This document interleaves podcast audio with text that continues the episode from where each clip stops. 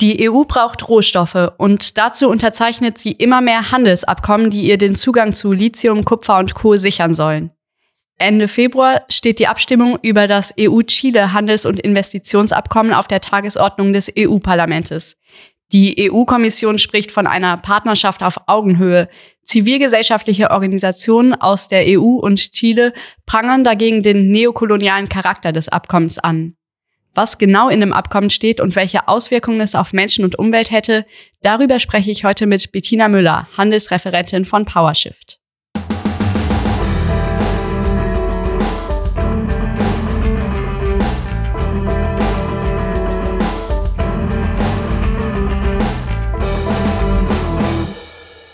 Hallo, hier ist der Kompass Weltwirtschaft, der Podcast von PowerShift. Ich bin Antonia Evangelista und mit mir zusammen hier ist Bettina Müller. Hallo.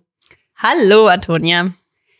Am 29. Februar, also kurz nach unserem Gespräch, wird das EU-Parlament ja über ein Handels- und Investitionsabkommen zwischen EU und Chile abstimmen. Worum geht es da genau? Also es geht um ein sogenanntes modernisiertes Abkommen zwischen der EU und Chile besteht bereits seit 2002 ein sogenanntes Assoziierungsabkommen, was auch ein Handelsteil, also ein Handelsabkommen enthält. Und das wurde 2017 dann zur Modernisierung ausgeschrieben. Das heißt, es gab neue Verhandlungen, es wurden neue Kapitel hinzugefügt. Und jetzt nennt sich das Ganze dann fortgeschrittenes Rahmenabkommen. Also aus dem Assoziierungsabkommen wurde ein fortgeschrittenes Rahmenabkommen. Und da geht es nach wie vor um Handel, also ein Handelsabkommen und um die Liberalisierung von Handel, um politischen Dialog und Kooperation, also Zusammenarbeit auf den unterschiedlichsten Gebieten und auch um mehr Rechte für Investoren, denn das Ganze hat ein sogenanntes Investitionsschutzkapitel beziehungsweise Investitionsschutzteil und es heißt fortgeschrittenes Rahmenabkommen. Wie viel Fortschritt steckt denn deiner Einschätzung nach in diesem Abkommen? Leider gar keine aus unserer ähm, Ansicht, weil es zwar neue Kapitel gibt, aber diese neuen Kapitel, also beispielsweise ein Energie- und Rohstoffkapitel, ein Kapitel zu Gender und Handel, also Geschlechtergerechtigkeit, auch zu nachhaltigen Ernährungssystemen, das sind alles ähm, Kapitel, das klingt zwar ganz nett, ähm, aber im Endeffekt ist das nichts, was uns wirklich weiterbringt. Wir gehen da ja nachher auch nochmal drauf ein und was auch wirklich ein Handel und das, was und wie gehandelt wird zwischen Chile und der EU äh, verbessert. Du hast mir vor der Aufnahme schon verraten, dass das EU-Parlament das Abkommen höchstwahrscheinlich durchwinkt. Linke und Grüne sind zwar eher skeptisch und werden dagegen stimmen oder sich zumindest enthalten, aber die Sozialdemokratinnen und die anderen Parteien sind dafür. Warum finden die europäischen Politikerinnen das Abkommen denn gut? Also da wird ganz viel argumentiert mit der sogenannten grünen Transformation, also der Umstrukturierung und Restrukturierung unserer Wirtschaft, unserer Industrie. Ja, für die brauchen wir dringend Rohstoffe, unter anderem immer das Lithium, was ja aus Chile bereits jetzt schon in rauen Mengen zu uns kommt. Also bis zu und sogar teilweise mehr als 80 Prozent des europäischen, also der EU, äh, Lithiumbedarfes werden aus Chile heute schon gedeckt. Ja, aber wir bekommen auch äh, sehr viel Kupfer und sind interessiert auch an deren Wasserstoff und Wasserstoffkapazitäten. Und derzeit ist ja auf globaler Ebene so ein Wettlauf um die Sicherung von Rohstoffen und Einflussgebieten ähm, ausgebrochen. Zum einen, um nicht China das äh, Feld zu überlassen. Damit argumentiert die Europäische Union sehr viel. Ne? Also wir dürfen China nicht Lateinamerika überlassen. Ja, also es gibt ja noch Abgeordnete, die sich zu so Aussagen versteigen wie The Chinese are eating up our cake. Also die Chinesen essen Teil unseres äh, Kuchenstückes auf, als wären das jetzt äh, unsere Rohstoffe, die dort in Chile beispielsweise und auch anderswo lagern. Und zum anderen wird aber auch davon gesprochen, dass es eben gleichgesinnte Demokratien sind und mit denen müssen wir eben eine Front gegen den sogenannten Systemrivalen, der China ist, aufbauen. Also ich zitiere jetzt ein bisschen, ja. Das sind, ähm, ist so ein bisschen das Narrativ, was die verwenden. Also es geht da wirklich ganz klar um knallharte wirtschaftliche und geopolitische Interessen. Und das ist eben sehr vielen Abgeordneten im EU-Parlament auch sehr wichtig, ne? da China die Stirn zu bieten und uns die Rohstoffe, unseren Unternehmen vor allen Dingen auch die Rohstoffe zu sichern. Wir beide haben ja auch vor kurzem schon in der Podcast-Folge 44 darüber gesprochen, wie sich die EU mit ihren Handelsabkommen Rohstoffe für ihre grüne Industrie sichern will. Die EU-PolitikerInnen, die das Abkommen unterstützen, haben es also vor allem auf Lithium, Kupfer, Wasserstoff und weitere Rohstoffe aus Chile abgesehen? Also Im Abkommen geht es ja nicht nur darum, also das ist natürlich einer der Gründe, die immer wieder angeführt werden.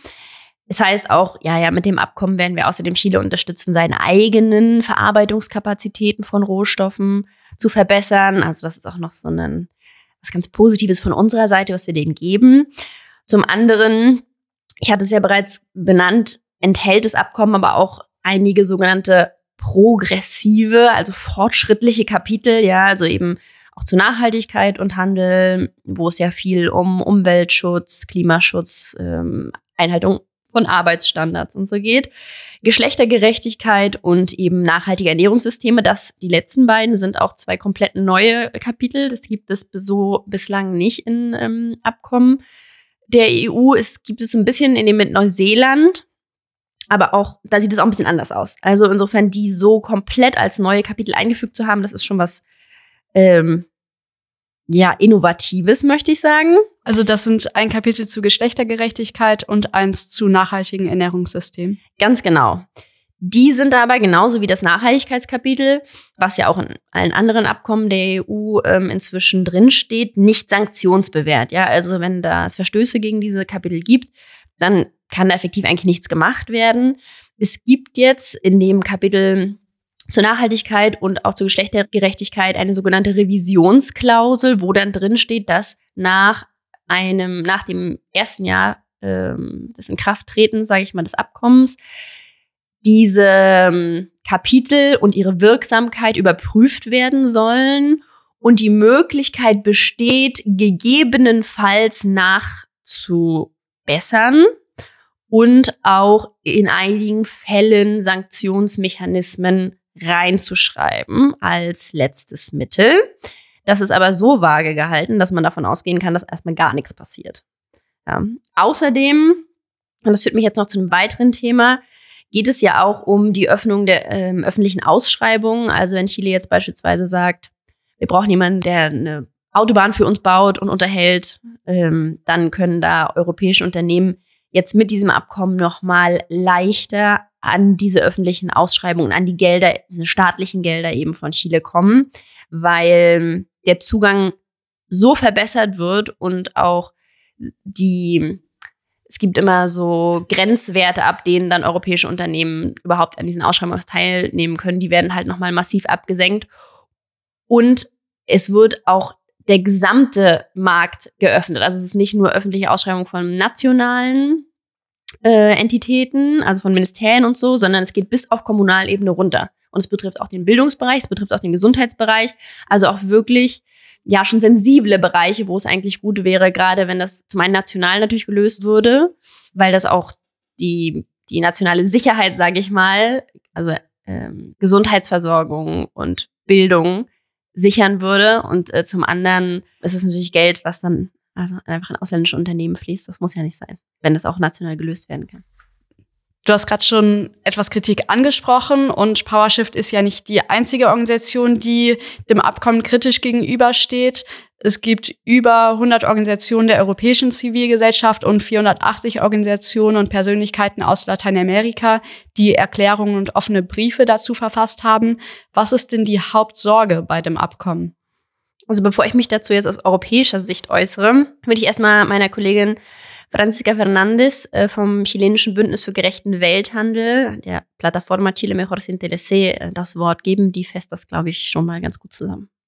Hallo, ich bin Franziska Fernandes von der Bewegung für Wasser und Territorien und wir sind auch Teil von dem Bündnis Chile besser ohne Handelsabkommen. Wir haben mehrere Gründe, warum wir dieses Abkommen zwischen Chile und der EU ablehnen. Unsere Hauptforderung ist der Stopp der kolonialen Ausbeutung Wir lehnen das Abkommen ab, weil es die Unterstützung bei militärischen Operationen der EU beinhaltet und damit Chiles historische Position der Neutralität missachtet. Andererseits wurde das Abkommen, wie viele andere Handelsabkommen, im Geheimen und nicht öffentlich verhandelt. Zudem verzichtet es auf eine verpflichtende vorige und informierte Zustimmung der indigenen Bevölkerung. Sie kritisiert also, dass Chile und die EU künftig politisch und auch militärisch enger zusammenarbeiten sollen. Außerdem spricht sie davon, dass die chilenische Bevölkerung und insbesondere indigene Gruppen kein Mitspracherecht haben. Wie demokratisch ist das Abkommen denn aus europäischer Sicht? Ja, also wir haben da dieselbe Kritik tatsächlich. Auch hier ist das Ganze mit sehr wenig Transparenz verhandelt worden.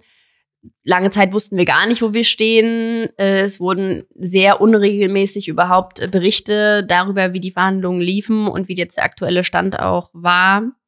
Ähm, bei den einzelnen Kapiteln veröffentlicht. Und tatsächlich organisiert ja die Europäische ähm, Kommission immer sogenannte Civil Society Dialogues, also wo sie dann ähm, zivilgesellschaftliche Organisationen, die entsprechend registriert sind, ähm, einlädt und sie sie über so ein Abkommen aufklärt. Ich weiß gar nicht, wann das oder ob das überhaupt in den letzten zwei, drei, vier Jahren zu EU-Chile stattgefunden hat. Und ich arbeite ja schon länger zu dem Abkommen. Also du warst jedenfalls nicht dabei beteiligt. Ich war auf jeden Fall nicht dabei beteiligt. Und ich meine, also da ist wirklich ein großes Informationsdefizit. Ne? Und zum anderen ist es ähm, auch aus unserer Sicht sehr undemokratisch, weil jetzt die einzelnen Mitgliedstaaten der EU durch eben einen sehr geschickten Trick äh, bei der Abstimmung übergangen werden. Das äh, halten wir auch für sehr fragwürdig. Und wie genau funktioniert das? Wie werden die Mitgliedstaaten da übergangen? Ja, das Ganze nennt sich Splitting. Das bedeutet, dass in dem Fall der Handelsteil aus dem erweiterten Rahmenabkommen rausgelöst wird. Also dieses gesamte Abkommen besteht ja, wie gesagt, aus einem Handelsteil, einem Investitionsschutzteil und einem Teil zu politischem Dialog und Kooperation. Das ist das gesamte Rahmenabkommen. Das gesamte Rahmenabkommen, darüber muss sowohl der EU-Rat als auch das EU-Parlament abstimmen. Der EU-Rat hat da schon äh, abgestimmt drüber. Und weil die EU-Kommission gerne möchte, dass alles, was im Handelsabkommen steht, also die Rohstoffe-Kapitel, die ganzen Zollsenkungen etc., schon frühzeitig in Kraft tritt, haben sie den Handelsteil als einzelnes Handelsabkommen, als sogenanntes Interimshandelsabkommen rausgelöst. Und auch darüber musste der EU-Rat, also die, die Regierung der 27 Mitgliedstaaten und das EU-Parlament nochmal gesondert abstimmen. Da aber das Thema Handel im Kompetenzbereich der EU liegt, müssen die Parlamente der 27 Mitgliedstaaten dann darüber nicht mehr abstimmen.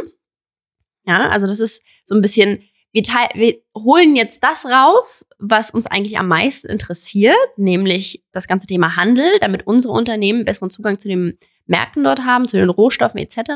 Lassen darüber schon mal EU-Rat und EU-Parlament abstimmen. Sobald die darüber abgestimmt haben, tritt das in Kraft und bleibt auch in Kraft, anders als bei vorherigen ähm, Abkommen, wo es das Splitting auch schon gab. Wie beispielsweise im kanadischen Abkommen ist es so, da haben die wirklich in einzelne Teile aufgetrennt und da müssen dann auch noch die Mitgliedstaaten über alle Teile abstimmen. In dem Fall ist es jetzt nicht so, die Parlamente der 27 Mitgliedstaaten, EU-Mitgliedstaaten, müssen nur über das erweiterte Rahmenabkommen abstimmen und nicht über das Handelsabkommen, was ja Teil dieses Rahmenabkommens ist. Aber das Handelsabkommen, selbst wenn in einem der 27 Mitgliedstaaten, in Parlamenten, das erweiterte Rahmenabkommen scheitert, bleibt das Handelsabkommen in Kraft. Also das ist aus unserer Sicht hochfragwürdig, auch äh, aus demokratietechnischer äh, Sicht hochfragwürdig. Und ähm, genau, wir halten es daher äh, für undemokratisch. Also die Mitgliedstaaten werden zwar schon noch gefragt, das gesamte Abkommen zu ratifizieren, aber im Endeffekt, wenn sie gegen den Handelsteil sind, gilt ihre Stimme nicht. So kann man das gut zusammenfassen. Hören wir doch mal, was deine Kollegin Franziska Fernandes noch zu dem Abkommen zu sagen hat. Darüber hinaus haben wir immer wieder darauf hingewiesen, dass das Abkommen Abgaben auf den Export von Rohstoffen wie Lithium verbieten wird. Die Leidtragenden sind die Gemeinden in den Gebieten, wo die Ausbeutung dieser Rohstoffe zunimmt. Wir sprechen davon, dass Gebiete geopfert werden. Der Lithiumabbau und der Aufbau von Strukturen für den Export von grünem Wasserstoff sind aus unserer Sicht falsche Lösungen, zu einer Fehlnutzung der Gebiete führen und Probleme wie die geringe Nahrungsmittelproduktion verstärken werden. Auch die Integration eines Konzernklagemechanismus zur Investor-Staat-Streitbeilegung über ein gesondertes Tribunal bekräftigt den kolonialen Charakter des Abkommens. Schließlich sind alle diese Aspekte mit der aktuellen Situation der Wasserknappheit, der Klimakrise und der ständigen Verletzung der Menschenrechte verbunden. Deshalb sagen wir Nein zum Abkommen zwischen der EU und Chile. Das neokoloniale Interesse an chilenischen Rohstoffen für die europäische Industrie hast du, Bettina, ja auch schon angesprochen. Franziska sagt, dass dafür ganze Gebiete geopfert werden. Wie kann man sich das vorstellen? Wie sieht das dann aus? Also man muss, glaube ich, ein bisschen die Geografie Chiles kennen. Chile ist ja ein sehr, gerade große Teile Chiles sind sehr trockene Gebiete, wo heute schon totaler Wassermangel herrscht und die tatsächlich in so einer Wasserkrise auch stecken. Und dort werden beispielsweise Kupfer, aber auch das Lithium abgebaut und gefährden gerade zum einen das Grundwasser, äh, das absinkt, zum anderen aber auch durch die Schwermetallbelastung wenn eben ähm, ja, Gewässer ausgeleitet werden und nicht vernünftig äh, bearbeitet, wenn da auch Dämme brechen etc., ne, dann äh, verunreinigt das natürlich äh, zum einen die Umwelt, aber eben auch das Grundwasser da. Das ist ein großes Problem. Tatsächlich ist es so, dass in Chile äh, sogar schon eine ganze Stadt umgesiedelt werden musste, aufgrund der negativen Auswirkungen auf Umwelt und Luftqualität äh, in der Nähe einer Kupfermine. Und im Fall von Lithium ist es jetzt so, ähm, dass zum einen es natürlich auch darum das Thema Wasser geht und es da auch jetzt schon verschiedene Konflikte gibt, zumal große Teile der Lithiumabbaugebiete eben auch in der Nähe oder sogar auf ähm, Land von indigenen Gemeinden liegt. Und zum anderen werden dann natürlich aber auch viele Chemikalien eingesetzt und die Verwehung dieser Chemikalien wiederum, die sich dann auf die umgebenden landwirtschaftlichen Flächen legen, gefährden natürlich dort auch die Versorgung der Bevölkerung mit Lebensmitteln, ja. Also das sind äh, verschiedene ähm, Probleme, die dazu führen, dass eben in diesen Gebieten effektiv eigentlich Menschen nicht mehr gut leben können. Deswegen spricht man eben auch von diesen Opferzonen. Also die werden eben geopfert für das vermeintlich größere Gut, dessen die Welt mit Rohstoffen zu versorgen. Aber die Menschen dort vor Ort, die Umwelt, äh, das Wasser etc., die leiden natürlich. Das neue Abkommen zwischen EU und Chile gibt Konzernen auch Sonderklagerechte. Statt eines normalen Gerichts können sie ein exklusives Schiedsgericht nutzen, zu dem nur sie Zugang haben und bei dem sie ihre Interessen einklagen können. Warum gibt es das und was bedeutet das gegebenenfalls auch für die Bergbauprojekte in Chile? Also Sonderklagerechte kennen wir ja aus vielen Abkommen. Das war damals ja eine hat es zu einem großen Aufschrei geführt, äh, um TTIP na, damals noch und äh, auch CETA.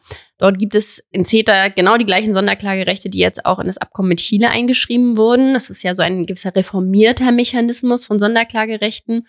Der ist aber Unternehmen nach wie vor ermöglicht, ausländische Unternehmen, Staaten vor eben einem, in dem Fall ständigen oder stehenden ähm, Schiedsgericht was von den Staaten gezahlt wird und aber nur den ausländischen Investoren überhaupt zugänglich ist, ähm, finanziert wird. Und die können dann, wenn beispielsweise Bergbauprojekte aufgrund der sozialen Konflikthaftigkeit oder aufgrund auch der erwarteten negativen Auswirkungen auf die Umwelt, auf die Wasservorkommen etc. gestoppt werden, beispielsweise dagegen klagen. Ja, die können aber auch klagen, wenn ähm, Chile sagt, naja, also wir müssten jetzt doch nochmal ähm, höhere Preise auf den Export von Lithium oder Kupfer erheben, weil ja, die könnten ähm, klagen. Also wenn dadurch ihre Geschäfte und ihre Investitionen, die sie getätigt haben, gleich mal negativ beeinflusst würden, können die eben vor diesem ähm, internationalen exklusiven Sondertribunal klagen. Und das ist heute schon möglich für, Chile, äh, für ähm, europäische Unternehmen. Ist vice versa, ne? Also es können auch chilenische Unternehmen europäische Staaten verklagen. In dem Fall ist es aber so, es gibt bilaterale Investitionsschutzabkommen zwischen der, äh, Chile und 16 europäischen Staaten. Und das Ganze würde sich jetzt eben auf alle 27 äh, Mitgliedstaaten ausweiten. Also es könnten sowohl von chilenischen Unternehmen alle 27 Mitgliedstaaten verklagt werden, was allerdings ein bisschen unwahrscheinlicher ist, weil es da gar nicht so viele Investitionen hier gibt. Und wiederum auf der anderen Seite können eben Investoren aus allen 27 Mitgliedstaaten Chile verklagen.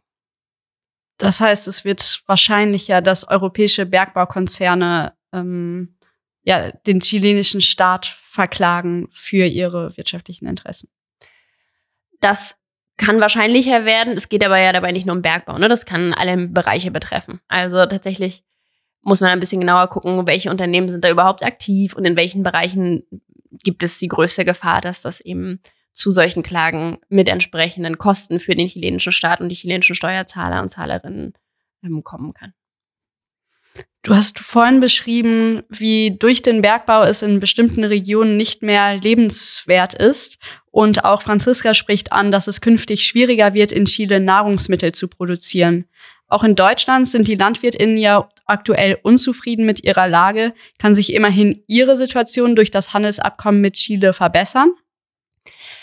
Ja, also tatsächlich ist weder für deutsche noch für chilenische Landwirtinnen dieses Abkommen eine gute Nachricht. Ne? Wir hatten es ja bereits erwähnt, es fallen tatsächlich alle Zölle auf landwirtschaftlich gehandelte Produkte weg, bis auf Zucker. Ähm, und in der EU ist es auch noch Reis und Bananen. Also chilenische Produzenten müssen darauf dann hier auch nach wie vor noch Zölle bezahlen, aber der Rest fällt einfach komplett weg. Das heißt, der Wettbewerb wird noch mal größer und auch das Thema Ernährungssouveränität, was gerade auch für Chile sehr heikel ist, weil das bereits durch das Bestehende, die Ernährungssouveränität, also die Möglichkeit Chiles, sich mit guten Nahrungsmitteln selbst zu versorgen, ist schon seit Anfang der 2000er, also mit dem ursprünglichen Abkommen zwischen EU und Chile, massiv runtergegangen. Also man muss sich das so vorstellen, dass in den letzten 15 bis 20 Jahren zwei Drittel weniger Wurzelgemüse und Hülsenfrüchte dort angebaut werden, ein Drittel weniger Getreide und ein Viertel weniger Gemüse. Das ist dann was, aber nicht so, weil die Leute keinen Hunger mehr haben, sondern weil die Flächen eben anderen Produkten, die eben mehr für den Export geeignet sind, wie unter anderem auch Avocado beispielsweise, weichen müssen, ja, weil damit dann eben mehr Geld gemacht werden kann. Und wurden dann diese Nahrungsmittel aus dem Ausland, zum Beispiel aus Europa, eher ähm, importiert nach Chile oder? Genau, das ist dann zum weniger? Teil so. Nee, nee, das ist dann zum Teil so, genau, die werden dann eher importiert. Also der Import dieser Nahrungsmittel steigt. Und interessant ist jetzt, mit dem neuen Abkommen gehen auch die Zölle beispielsweise auf Milch massiv und Milchprodukte massiv runter. Und das kennen wir auch, dass, da hat die EU ein äh, inhärentes Interesse äh, dran, ihren Milchbauern und Milchproduzenten, also von allgemeinen Milchprodukten, ähm, also auch Käse etc., besseren Zugang zu diesen Märkten zu verschaffen. Das steht in allen Abkommen mit lateinamerikanischen Ländern drin. Und wir kennen das äh, aus den Abkommen mit Kolumbien, Peru und Ecuador beispielsweise, wo dadurch massiv äh, die Milchbauern und Bäuerinnen in Schieflage geraten sind und eben vom Markt vertrieben werden. Ne? Und das kann ja auch nicht die Idee sein. Das heißt, der Wettbewerb und Preisdruck wird größer, sowohl für die Landwirte in, in Chile, aber auch in Europa. Richtig. Deswegen äh, ist es auch wichtig, nicht nur sich gegen das EU-Mercosur-Abkommen zu organisieren und sich dagegen auszusprechen als aktuell Landwirt hier in Europa, sondern eben auch gegen alle Abkommen, weil die sich alle negativ ähm, auswirken auf die europäische Landwirtschaft. Okay, also fassen wir nochmal zusammen. Das Handels- und Investitionsabkommen zwischen EU und Chile, über das das EU-Parlament Ende Februar abstimmt, hat zwar ein paar schön klingende neue Kapitel, aber die sehen eigentlich vor allem hübsch aus und sind nicht wirklich wirkungsvoll.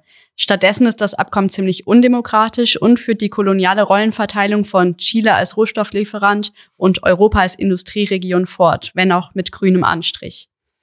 Ja, das hast du wunderbar zusammengefasst. Und wir haben zu dem Handelsabkommen zwischen EU und Chile ja auch einen Reiseführer, wie wir es nennen, also eine Informationsbroschüre veröffentlicht äh, von einem knappen Monat.